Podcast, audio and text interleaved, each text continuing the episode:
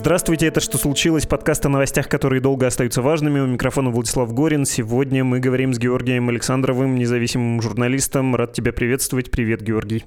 Привет, и всем нашим слушателям тоже привет.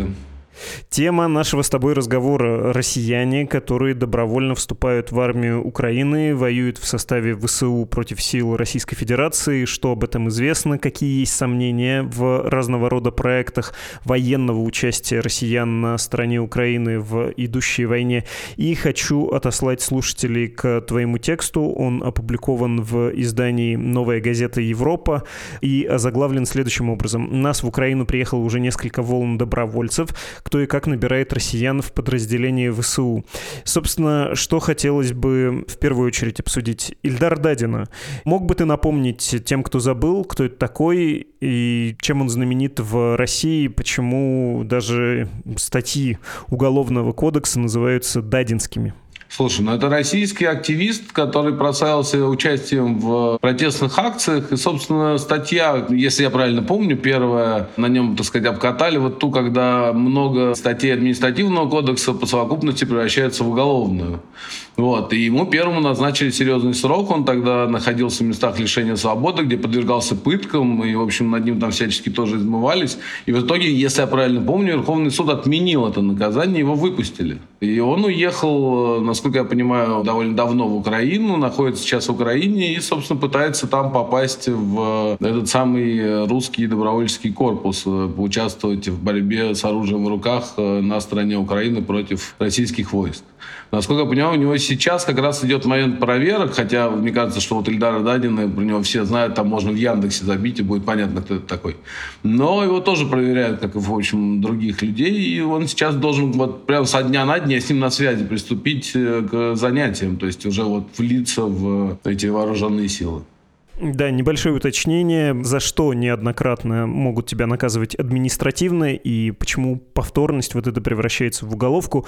За нарушение установленного порядка организации или проведения собраний, то есть за митинги, за выход на улицу, и Дадин был знаковой фигурой. Собственно, его фамилия будет в учебниках, прости за этот штамп.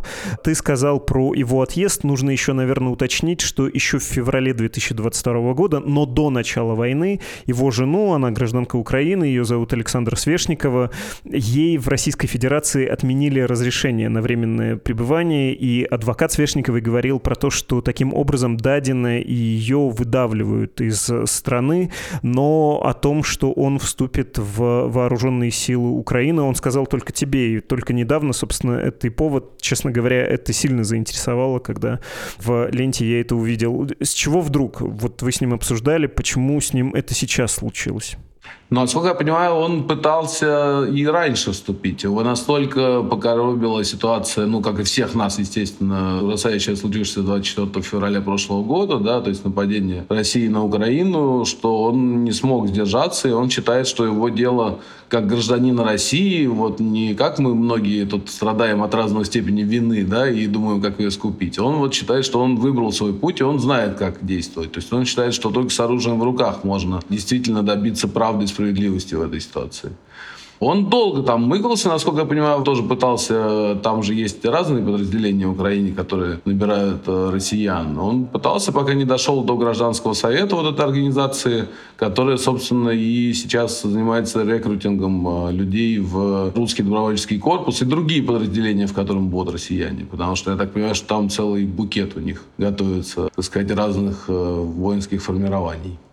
Дадин говорит, и я тут цитирую вольно, не точно, твой материал, что методы активистского, гражданского противодействия путинской власти исчерпаны, и пора брать оружие в руки. Не знаю, стоит ли обсуждать этот философский вопрос, можем оставить это на конец, но потом, и подводя итог про это поговорить, у нас все-таки тема включения граждан Российской Федерации в структуру ВСУ. Можешь сделать небольшое объяснение, небольшой обзор, напомнить, каким образом устроены эти структуры, под какими брендами там все это функционирует. Ну, два ведь, да, основных. Легион Свободы России и Русский добровольческий корпус. Да, оба этих подразделения входят в иностранный легион, интернациональный легион, другое название Украины, в котором служат добровольцы из э, различных стран, которые или находились в Украине в этот момент, или приехали в Украину для защиты ее от э, российской агрессии. Там сейчас есть вот этот вот э, регион Свободы России, который якобы представляет Илья Пономарев, по крайней мере, у него с ним заключено, с этим подразделением, некая договоренность о сотрудничестве. О нем мало что известно. Там какие-то люди с позывными, без фамилии, выступают в качестве спикеров, рассказывают о том, что они, собственно, довольно активно участвуют, заявляют о большом количестве людей. Там чуть ли не два батальона входят в этот регион.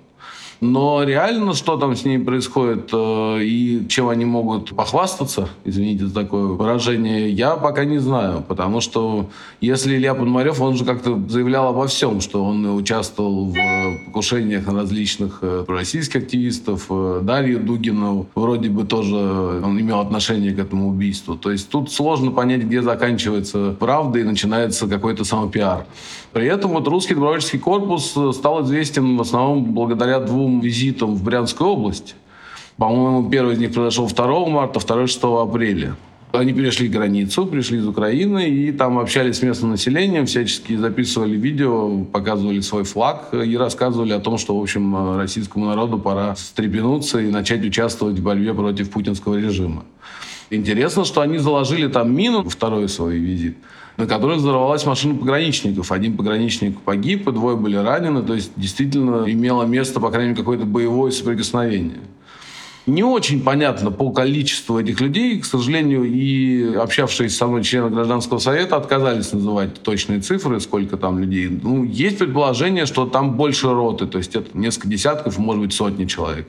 Вроде бы они участвуют активно в боестолкновениях по всей линии фронта, по-моему, кроме Харьковского направления. Они рассказывают, что они участвовали везде. Они вместе с белорусским добровольческим корпусом, вот этот вот пол Калиновского, переправлялись через Днепр и якобы пытались там организовать какую-то борьбу на левом берегу Днепра. Это такая довольно известная тоже был рейд, о нем снято видео, то есть, соответственно, доказательства того, что это действительно происходило, есть. Как это будет дальше развиваться, я честно не скажу, потому что мне кажется, что если мои собеседники не обманули, и действительно у них такое количество заявок, там они рассказывают о десятках заявок в день, то вполне вероятно удастся со временем сформировать какое-то боеспособное подразделение, которое действительно сможет участвовать в боях. Потому что, насколько я понимаю, ВСУ все-таки принимают эти вот батальоны российские наряду вместе с чеченским батальоном, батальоном Крым. Ну, то есть там довольно много подразделений входит в этот интернациональный корпус. Да, и, соответственно, еще рассказывают о формировании нового сибирского батальона, в который должны войти люди из Дальнего Востока, из Сибири. Насколько я понимаю, этнически не обязательно русские, да, то есть там могут быть якуты, разные совершенно национальности. Вот, у него уже есть какая-то тренировочная база, насколько я понимаю, есть комбат, с которым я общался, Владислав Амосов. Я тебя про него еще расспрошу, если можно. Но могу я с тобой поделиться своими сомнениями, что ли, или попросить их э, развеять? Я, как и многие, обратил, ну, сколько-то существенное внимание на русский добровольческий корпус э, как раз в начале марта, после вот этого рейда, о котором ты говоришь, в начале марта месяца 2023, конечно же, года. У нас был даже про это эпизод с журналисткой важных историй Ириной Долининой. Она общалась, кстати говоря, с с участниками и РДК, Русского добровольческого корпуса, и с участниками Легиона Свободы России. Там были люди действительно без имен, с позывными, но, по-моему, с фотографиями. Мы с ней эти формирования обсуждали, рассказывали про них слушателям. Не без скепсиса говорили про Легион. Он у многих вызывает не особенно большое доверие, представляется больше пропагандистским проектом, чем военным. Там странновато есть вот этот фронтмен. Буду говорить за себя, не вызывает у меня меня доверие этот человек, учитывая его биографию, мне кажется, фантазийными многие его высказывания. Ты сам тоже про это сказал, чуть более деликатно, правда, конечно же, я говорю про бывшего депутата Госдумы Илью Пономарева. И ты знаешь, прочитав твой текст, у меня не добавилось доверия. Ощущение, что РДК и Легион Свободы России — это что-то несущественное в военном и организационном смысле, кажется мне до сих пор, даже по прочтению твоей статьи, что это, в общем-то, ну, пропаганда, военная пропаганда, нормальная, точнее, объяснимая в военное время, честно говоря, даже в пропагандистском смысле это не вызывает у меня восхищения, ах, как классно сделано. Да? РДК пересек границу Российской Федерации в Брянской области, записал ролики, то, о чем ты говорил, и российская пропаганда, вот этот мартовский случай, отработала намного лучше. Пострадавшие гражданские, образ маленького героя десятилетнего Федора, прикрывшего собой там сестренку, а Легион Свободы России, ну тоже, это сильно на любителя. То, что у них такой фронтмен с высказываниями о симпатиях русской освободительной армии, ну блин. Хороший исторический предтеча. Сталинский карьерист Власов, который потерпел крах как полководец, попал в плен к немцам и поступил к ним на работу в качестве пропагандистской фигуры. Можешь выручить меня и развеять мой скепсис? Потому что для меня это до сих пор не что-то связанное с боевыми действиями, а вот какие-то ограниченной успешности и ограниченной популярности, ограничен Фейсбуком, бренды, которые нам довольно навязчиво предлагаются. Пока я не могу развеять твой скепсис, потому что, насколько я понимаю, вообще единственное подразделение, которым что-то известно в военном плане, это тот самый РДК. То есть там хотя бы где-то они засветились и действительно участвовали в каких-то операциях, да. Про остальные подразделения известно крайне мало, и только то, что заявляют о них их собственные там, учредители да, или какие-то близкие союзники. Поэтому, конечно, я не могу говорить. Понятно, что боевое какое-то составляющее, они имеют все сейчас довольно маленькую. Ну, будет батальон, это 500 человек, да, это закроет какой-то небольшой участок фронта, и, собственно, об этих батальонах мы бы ничего не знали, если бы он не стоял из россиян. Это вот э, одно из многотысячных подразделений, которые воюют сейчас где-то на фронте протяженностью там тоже в сотни километров. Конечно, в первую очередь, на мой взгляд, это пиар-проект. Но, может быть, это хорошо. Может быть, тогда у россиян появится возможность какого-то выбора. Да, то есть, э, если в регион Свободы России, насколько я понимаю, там берут в основном военнопленных, там костяк, по-моему, из военнопленных, то в РДК могут пойти, собственно, просто россияне, которые выехали за рубеж, которые как-то... Видите, здесь для меня сомнение в другом. Для меня не очень хорошая параллель борьба с Путиным и борьба с российскими войсками, потому что там могут оказаться мобилизованные ребята. Не то, что мне их как-то сильно жалко, но забритые насильно люди, стрелять и убивать их тоже не очень хочется. Несмотря какой у них паспорт, даже если это там другой, да. Но опять же, россиян, своих сограждан по непонятным причинам, по непонятным для них, да, участников этих событий, с другой стороны, причинам, попавшим на фронт, убивать их, ну, такое. Я вообще пацифист, поэтому мне сложно говорить о мотивах, которые людей толкают на то, чтобы взять в руки оружие. Да, сомнения пока есть, но то, что это будет как-то работать, я очень надеюсь, потому что, может быть, люди смогут действительно участвовать не всегда у вас с в руках. Кто-то сможет помогать там деньгами, еще чем-то. Да? Вполне вероятно, что в дальнейшем это как-то сможет во что-то вырасти. Опять же, тем же пленным деваться-то некуда. Многие дают интервью, да, кому-нибудь Золкину. Они же там явно рассказывают, что они увидели, и их жизнь изменилась, они не будут прежними больше. Конечно, и для них тоже какая-то возможность, может быть, избежав обмена, наоборот, пойти с оружием в руках воевать, не знаю. Ты сказал несколько раз э, про то, что насчет численности это проблематично определить, но про это тоже хочется тебя попытать, и про механизмы попадания. Ты произнес, ну вот есть альтернатива некая. А как туда попасть человеку, который, предположим, захотел взять оружие в руки, чтобы вот таким образом противостоять путинской Российской Федерации? Не оцениваю, насколько это эффективно, гуманно, этично, насколько это мне лично близко, но вот вот я не очень понимаю просто, как это технически можно сделать, если в Украину с красным паспортом ты въехать не можешь. Если начиная с 2014 года ты туда тоже мог попасть через раз, а то и не попасть вовсе, будучи мужчиной призывного возраста. Каким образом эти люди туда попадают? Не про пленных говорим, конечно же. Ну, насколько я понимаю, в этом есть функция этого гражданского совета, который, собственно, собирает, как они сами говорят, при помощи сарафанного радио в основном, да, то есть это люди, которые хотят участвовать каким-то образом, передают друг другу из уст в уста. Но они дают объявление, у них такой полуживой телеграм-канал есть, где там они публикуют новости, соответственно, рассказывают о том, что происходит. Им отправляются заявки по какому-то довольно, насколько они утверждают, безопасной схеме, вроде бы не должны выявляться. Хотя у меня вот в этом смысле большое высказываю, конечно, сомнение, что в России сейчас есть безопасные схемы общения через интернет. Я думаю, что вообще такого невозможно. Но они утверждают, что это более-менее безопасные схемы отправления заявок, потом они их рассматривают. И, соответственно, эти люди, насколько я для себя это смог понять, они приезжают сначала в какую-то страну ЕС, они где-то встречаются, предположу, что, может быть, в Польше и потом уже оттуда они едут в Украину. То есть, насколько я понимаю, вот схема такая. Сейчас гражданский совет набирает. Как происходит набор в «Свободу России», я не понимаю, потому что они сами рассказывают о том, что у них многие заявки не рассматриваются, потому что у них времени нет. Тоже, в общем, странная постановка вопроса для подразделения, которое хочет расти. Что удастся собрать в сибирский вот вот батальон? Если рассказал господин Амосов правду, мне нет повода ему не верить, он вроде бы прямой человек.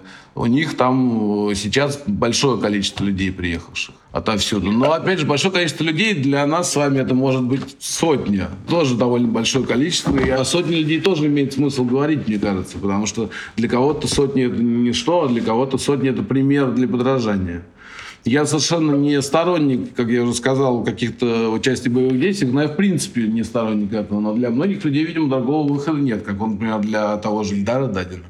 Я про Амосова отдельно тебя спрошу еще, если можно, про сибирский батальон. Хочется про сотни человек сказать. Я видел цифру 200 человек осенью 2022 года. Ее изданию «Холод» называла Анастасия Сергеева. Ты с ней тоже говорил. Она из вот этой структуры под названием «Гражданский совет», как ты объяснил. Зонтиком эта структура покрывает и легион, и корпус. В твоей заметке я читаю, цитата, в ней упоминается упоминается Денис э, Соколов, тоже из э, Гражданского совета. Мы с соблюдением правил безопасности работаем с людьми внутри России. Из страны поступает очень много заявок. Это примерно от 50 до 70 процентов от общего числа желающих воевать. Остальные, надо полагать, те, кто до войны или каким-то другим образом да, попал в Украину с российским паспортом. У нас достаточно безопасная система регистрации. Там необходимо указывать минимальную контактную информацию. На сегодняшний день при помощи Гражданского совета на обучение на фронт уже уже отправились две волны добровольцев, готовится еще три, количество не разглашается. Представители организации утверждают, что получают десятки заявок ежедневно, и количество заявок растет даже при практически полном отсутствии рекламы. По словам Дениса Соколова, в случае отсутствия организационных и финансовых ограничений за несколько месяцев они смогут собрать 10-15 тысячный отряд. Э, упоминается цифра в 5 тысяч долларов, столько требуется на амуницию и подготовку. Ты знаешь, я, честно говоря, смотрю на эти эти цифры про 200 человек, не из твоей публикации, а вот из предыдущих, про несколько волн, про потенциально 10-15 тысяч э, человек, и я не верю. Вот даже если бы 200 человек воевало, ну, неизбежно кто-то бы из этих людей погиб, да, мы видим то, что происходит под Бахмутом. Я уверен, что российская пропаганда не упустила бы случая растрезвонить про это просто из э, каждого угла, как это происходит с иностранными наемниками, да, это называется в официальном российском дискурсе. В ходе этой войны какой-то вот совершенно повышенный, нездоровый был интерес к людям с другим гражданством, там, Великобритании или американцам, участвующим в войне на стороне Украины. Я подозреваю, убитый предатель с красным паспортом был бы просто таким подарком для пропаганды, что мы бы не могли это пропустить. И вот ничего такого нет. Я не прав тут в этом рассуждении. Может, наоборот, тебе кажется, российская пропаганда скрыла бы участие участие российских граждан, как может российский гражданин воевать на стороне киевского режима? Ну, надо сказать, что российская пропаганда как-то, как говорится, отмораживается от всей этой тематики. И как, э, собственно, губернатор э, этой самой Брянской области, так и все российские СМИ называли это просто диверсионной группой украинской. Да? То есть никто не упоминал о том, что это какие-то россияне. Никакого слова «русский добровольческий корпус» это не произносилось. Хотя в отношении Дениса Капустина, который, собственно, возглавляет это подразделение, было возбуждено уголовное дело, насколько я понимаю, по статье терроризм и что-то с обращением оружия незаконного. То есть на него и, по-моему, кого-то еще из корпуса было возбуждено уголовное дело. Но по факту на российском поле я нигде не видел каких-то рассказов. И на самом деле даже саму организацию ни Гражданский совет, ни Русский добровольческий корпус не признают пока не террористической, насколько я понимаю, не экстремистской даже. То есть, видимо, такая политика сейчас на замалчивание. Не хотят, видимо, будоражить эту тематику. Насчет того, сколько там все-таки людей, я тоже скептически отношусь к цифрам в 10 тысяч. Потому что 10 тысяч это, конечно, огромное число число, и не очень понятно, как это будет встраиваться, даже если это наберется в ВСУ. Это какое-то большое подразделение. Не верится пока мне в такие цифры, но опять же, мы посмотрим, что будет дальше. Дальше может быть какое-то контрнаступление удачное украинское, которое кого-то там взбодрит.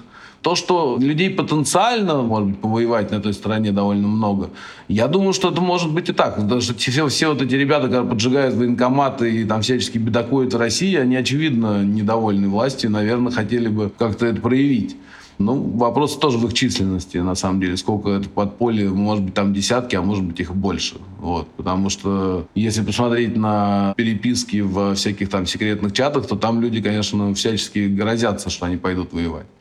Но от того, что они это делают на диване, совершенно не факт, что им послать заявку в тот же самый корпус, это одно. Потом приехать, э, видимо, за свой счет куда-то там тренироваться, а потом еще, в общем, идти воевать. Я спрашивал у них, э, как э, люди относятся к возможности попасть в плен, потому что мне кажется, что вот это будет для российской пропаганды просто очень сладкая тема. Насколько я понимаю, пока вообще данных о каких-то потерях со стороны этих подразделений нету. То есть, на самом деле, на данный момент, э, видимо, они как-то так вот э, либо мало участвуют, либо скрывают. Вопрос в том, что они не носят с собой красный паспорт. То есть, даже если тело будет найдено на линии фронта, там будет военный билет ВСУ. То есть, на самом деле, доказать, что это россияне, надо потом придется целое проводить расследование. Я думаю, что там никто не будет. Э, закопают, прости господи, или отдадут на обмен телами, как это обычно бывает, и не будут докапываться, кто из них кто. Ну, будем смотреть. Я тоже скептически отношусь к этим огромным цифрам. Для меня это скорее интересно с идеологической точки зрения, потому что, в общем, сейчас нет очагов вооруженного сопротивления российской власти.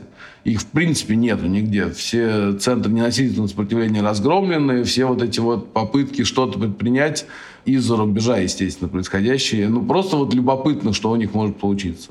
Какая-то надежда на консолидацию людей есть все-таки, потому что пока все разрознены. Хочу с тобой про идеологию обязательно тоже поговорить. Понимаю, что все время что-то откладываю на потом, но я записываю себе тут. Про Амосова просто тоже это обещали. Владислав Амосов, который говорит, что вот-вот сформируется сибирский батальон. Можешь про него рассказать, про его связь с ГРУ, про то, каким образом он оказался на стороне Украины? Я приведу по твоей заметке его слова. Сейчас российских ребят, готовых с оружием сражаться против РФ, тысячи. Нас в Украину приехал уже несколько волн добровольцев. Месяц я был на переобучении, мы прошли проверки и подписали контракты с ВСУ. Сейчас уже негде спать всем желающим. Подразделение уже на финальной стадии формирования. Есть нехватка офицеров и квалифицированных кадров. Надеюсь, что мои знания и опыт помогут во время подготовки и боев. Конец цитаты. Кто он такой? Капитан ГРУ в отставке, участвовал во Второй Чеченской войне, проходил обучение в различных, насколько я понимаю, военных вузах российских.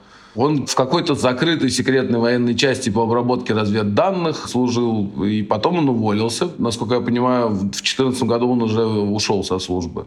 И ему очень не понравилось все происходящее в Крыму и дальше на Донбассе. Он решил, что, значит, это конец империи, и что страна разваливается. Это там мне, собственно, так и рассказал. А после 24 февраля он решил активно принимать участие в борьбе с путинским режимом. У него есть, насколько я понимаю, еще второй как бы идеологический подтекст, что он сам из республики Саха-Якутия, и это сопротивление он видит как возможное дальнейшее сопротивление на региональном уровне своей республики. Он считает, что Россия может развалиться, и тогда Якутии придется спасаться самостоятельно, и там понадобятся такие вот бодрые уже люди с боевым опытом, и, возможно, с однополчанами, да, которые тоже будут из этого самого сибирского батальона. То есть, если я правильно понимаю, мысль в том, что сейчас эти люди с оружием в руках зарабатывают себе возможность в дальнейшем претендовать на какой-то кусок власти в регионе. Амосов производит на меня впечатление нормального вояки, который, собственно, в какой-то момент э, действительно ужаснулся происходящему, как человек военного представляет себе, что происходит в Украине, как это реально выглядит, да, и, видимо, просто не может остаться в стороне. Вот он рассказывает то, что прочитал, о том, что действительно набираются люди. Ну, наверное, опять же, спать негде, это же может быть тоже несколько десятков, мы не знаем, какая у них там казарма. Будем смотреть. Я хочу следить за биографией этого подразделения, что у них там будет происходить. Могу потом рассказывать, если будет о чем.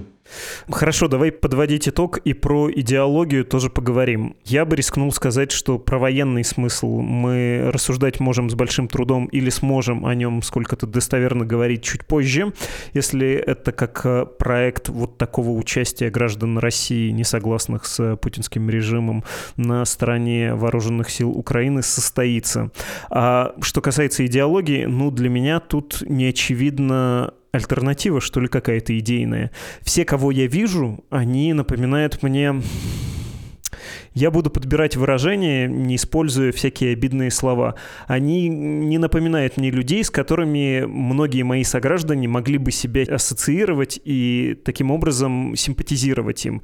То есть есть выходец из э, хорошей, номенклатурной, как в некоторых э, кругах сказали бы, семьи Илья Пономарев, который вполне себе делал карьеру при путинизме, да не задалось, да, не на тех поставил во время зимних протестов. А потом есть какие-то его его же рассказы, ну, мне не кажущиеся достоверными, как он, значит, делал бизнес в Америке практически с нуля. Это при маме-то там, бывший сенатором, и вообще, будучи не из бедной семьи, как он ночевал в машине, как он строил бизнес нефтяной в Украине, и как он теперь вложился в независимость Украины, в отстаивание этой самой независимости от российской агрессии.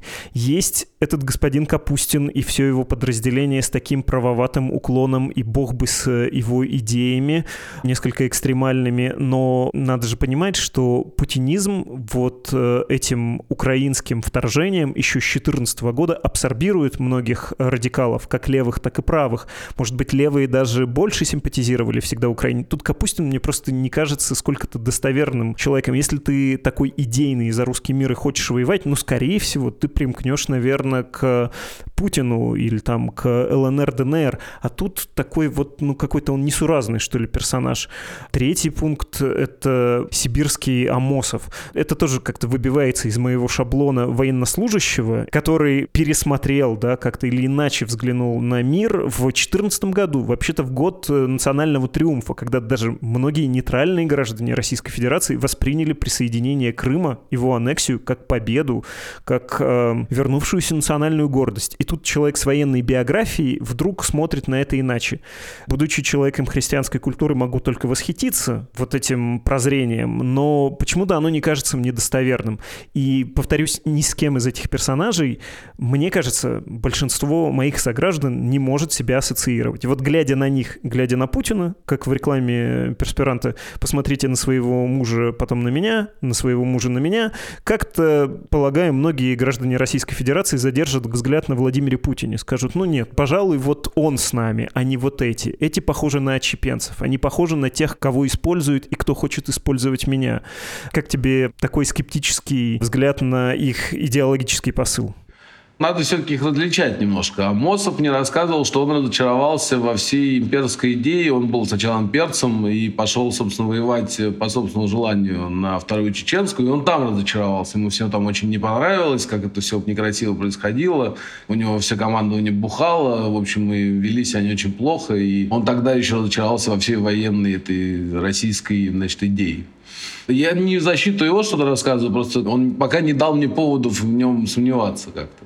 Насчет Ильи Пономарева, я не знаю, как честно к нему относиться, потому что я действительно далек от политики. Слава богу, я не в курсе был всех этих э, хитросплетений его биографии. Теперь придется читать про это. Советую текст на «Медузе». Спасибо. Не могу сказать, что он действительно вызывает у меня какое-то большое доверие, именно потому что вот эта история с э, тем, что они якобы участвовали во всем, что происходит, и взрывали все, что только можно, и всех убили, кого только возможно. Ну да, это, в общем, конечно, очень большая параллель проходит с э, любой террористической организацией, которая возьмет на себя, в общем, любое чрезвычайное происшествие какое-то, да, произошедшее. Вот. По поводу Капустина, да, мне тоже показалось, что вот это вот вот их направленность э, радикально правая идеологическая должна многих отпугнуть. Например, как когда собирается идти тот же самый Ильдар Дадин, я его спрашивал. Он сказал, что он вот будет приверженцем тех идей, которые озвучивают, собственно, в гражданском совете, что это в первую очередь права человека и всякие другие светлые мысли. вроде бы была договоренность, что все придерживаются вот этой вот планки и не переходят красной линии по поводу прав человека и обязательности для выполнения. Что у них реально получится, я правда не понимаю. Я очень хочу поехать, на самом деле, посмотреть, как это все происходит у них там где-то на тренировочном полигоне, просто как они слаживаются между собой, да, эти люди. Но, с другой стороны, могу сказать, что в каком-нибудь условном, прости господи, ЧВК Вагнера тоже воюют очень разные люди, которые ничего так как-то уживаются бок о бок, да, когда выбора нет, приходится, собственно, воевать. Ну, тут-то выбор есть. Тут есть выбор. Ты можешь э, находиться в Российской Федерации, не подвергаясь риску, никуда не ехать, вообще не участвовать в этой войне. Чтобы перейти на сторону ВСУ, надо прямо вот быть очень идейно заряженным. Таких 140 миллионов в Российской Федерации находится, когда никуда не едут. Э, я не знаю, степень их любви к э, президенту, это, так сказать, другой вопрос, совершенно не касающийся нашей сегодняшней тематики. Но понятно, что они остаются, и многие из них никуда не собираются двигаться. Да? То какое-то большое количество, как нам кажется, уехавших, там кто-то оценивает 500 тысяч, кто-то оценивает 700 тысяч, кто-то в миллион. Это, в общем, капля в море на фоне всего российского происходящего. Вопрос, можно ли из этих там сотен тысяч людей набрать какое-то количество добровольцев, добровольцев, чтобы они могли пойти в подразделение. Они-то уезжали полностью разочаровавшись в Путине, да, то есть у них может быть, мысль не присоединиться к чему-то хорошему, а воевать против плохого. То есть я тут вижу только вот такую вот альтернативу. Их настолько там условно достали, что у них уже другого выбора может не быть. Да? То есть кто-то уезжал с уголовными делами, кто-то еще там как-то плохо. В общем, ситуация у каждого своя, тут так не поймешь. Не знаю, мне тоже не все нравится. Скажем, я бы, наверное, с оружием в руках не пошел туда. Хотя, собственно, вообще мне кажется, что это странная идея ехать в другую страну, чтобы потом продвинуть возможность э, возможно, это как-то на территории Российской Федерации эти идеи, да, за которыми будут воевать на Украине. Посмотрим, что из этого получится. Я не хочу никого как-то ругать и водить на чистую воду, но да, тоже сомнения, конечно, есть. Можно я тебя обостренно спрошу, очень утрированно? Тебе вообще сам этот проект идейный, политический, военный представляется чем-то больше похожим на французское сопротивление с положительной коннотацией или коллаборация, люди, которых используют, которые хотят использовать других и отрабатывают пиар-номер, к тому же не вполне успешно? Я не могу сказать, что я придерживаюсь одной из этих двух точек зрения. Ты мне такой выбор поставил. Мне кажется, что есть э, и тот момент, и другой. Да? То есть я абсолютно верю в то, что есть люди, которые абсолютно честно и по зову сердца могли пойти воевать. И вполне вероятно, что среди тех, кого мы сегодня обсуждали, такие тоже есть. А при этом другие люди могут делать на этом пиар. Как всегда, собственно, и бывает. Да? То есть и на войне сейчас также происходит. Одни воюют, а другие получают какие-то цацки и говорят громкие слова с высоких трибун. Не знаю, мне нравится любая попытка какого-то бы то ни было противостояния нынешнему российскому режиму, потому что, конечно, я считаю, что происходящее совершенно ужасающе. Любая попытка организации какой бы то ни было сопротивления, мне кажется положительным. Вопрос в том, как это должно происходить, да, какие инструменты и средства могут быть использованы для этого. Мне кажется, как я уже говорил, что это далеко не идеальный вариант. Ну а какой идеальный? Где-то быть за рубежом, то есть хорошо, ладно, мы журналисты, мы можем хотя бы словом как-то поучаствовать участвовать. А те, кто вот выехали там, да, и совсем никак. Не знаю, может быть, для кого-то это выход. Но я верю в то, что там есть и совершенно действительно искренние люди, которые делают это из каких-то высоких идей, романтики, например, да, можно даже, наверное, так их назвать. Наверное, есть и те, кто на этом безбожно пиарится. Ну, ты их тоже перечислял сегодня, как бы, ну, что ты скажешь. Посмотрим, что у них получится. Может быть, что-то получится, и тогда будет хоть какая-то точка соприкосновения для тех, кто пытается что-то противопоставить существующей ситуации. Спасибо большое. Не за что. В подкасте «Что случилось?» сегодня был Георгий Александров, независимый журналист, и сейчас будем прощаться.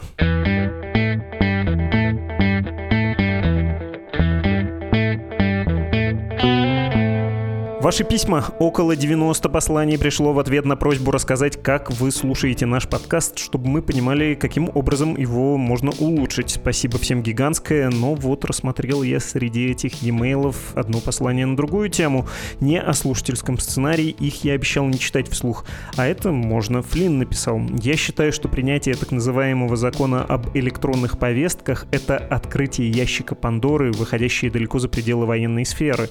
В России теперь официально начинает действовать система автоматического поражения в правах тех граждан, чьи поступки государство считает неприемлемыми, но не уголовными. Для этого не нужно ни постановление суда, ни решение госоргана, а только запись в электронную табличку. Думаю, это вопрос времени, когда тот же принцип начнет применяться к другим сферам жизни общества, в связи с чем настало время поговорить о китайской системе социального кредита, которая как раз призвана наказывать граждан за неправильное поведение. Не так давно я читал статью в MIT Review, которая сводится к тому, что в настоящий момент эта система скорее страшилка, так как Компартия еще даже не решила, как именно она должна работать и что она будет делать.